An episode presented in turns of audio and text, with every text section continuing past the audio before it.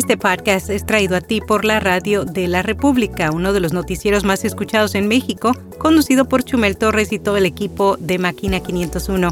Con su característico estilo de decir las cosas, o sea, mal, infórmate o desinfórmate con ellos en su podcast diario, alojado y distribuido por rss.com. Notipod hoy un resumen diario de las tendencias del podcasting. Revelan que la mayoría de los podcasts mejor clasificados cuentan con invitados. Yo soy Araceli Rivera. Bienvenido a Notipod hoy.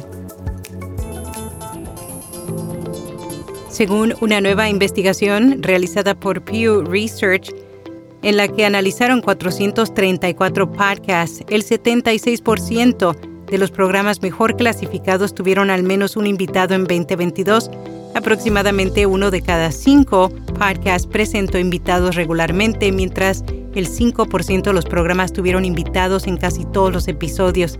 De igual forma, se descubrió que algunos géneros de podcast tenían más probabilidades de tener invitados que otros, en particular, todos los podcasts deportivos más importantes tenían al menos un episodio con un invitado. La mayoría de los podcasts de autoayuda, entretenimiento y política también lo hicieron. Los podcasts sobre crímenes reales fueron el género principal con menos probabilidades de tener invitados.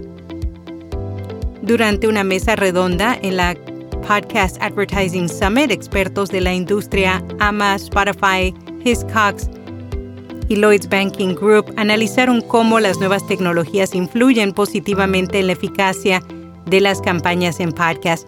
Principalmente consideran que gracias a la tecnología se pueden insertar anuncios en el lugar correcto en el momento indicado, así como también existen tecnologías que pueden clasificar automáticamente los podcasts en categorías minuto a minuto. Por primera vez desde los cambios de iOS aumentaron las descargas de las principales redes de podcast. PodTrack no solo informó que las descargas incrementaron entre diciembre y enero, para las 20 principales compañías de podcast, sino que también 17 de los 20 principales programas tuvieron una audiencia única más grande en enero en comparación con diciembre.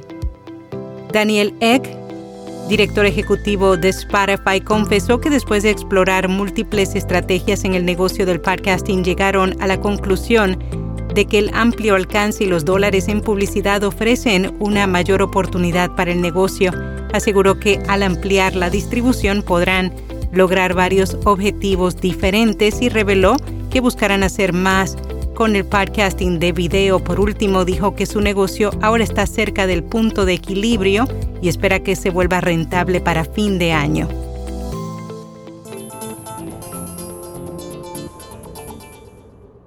Universidad de Perú lanza talleres gratuitos de inteligencia artificial, edición audiovisual y producción de podcast. Para detalles visita la newsletter de hoy.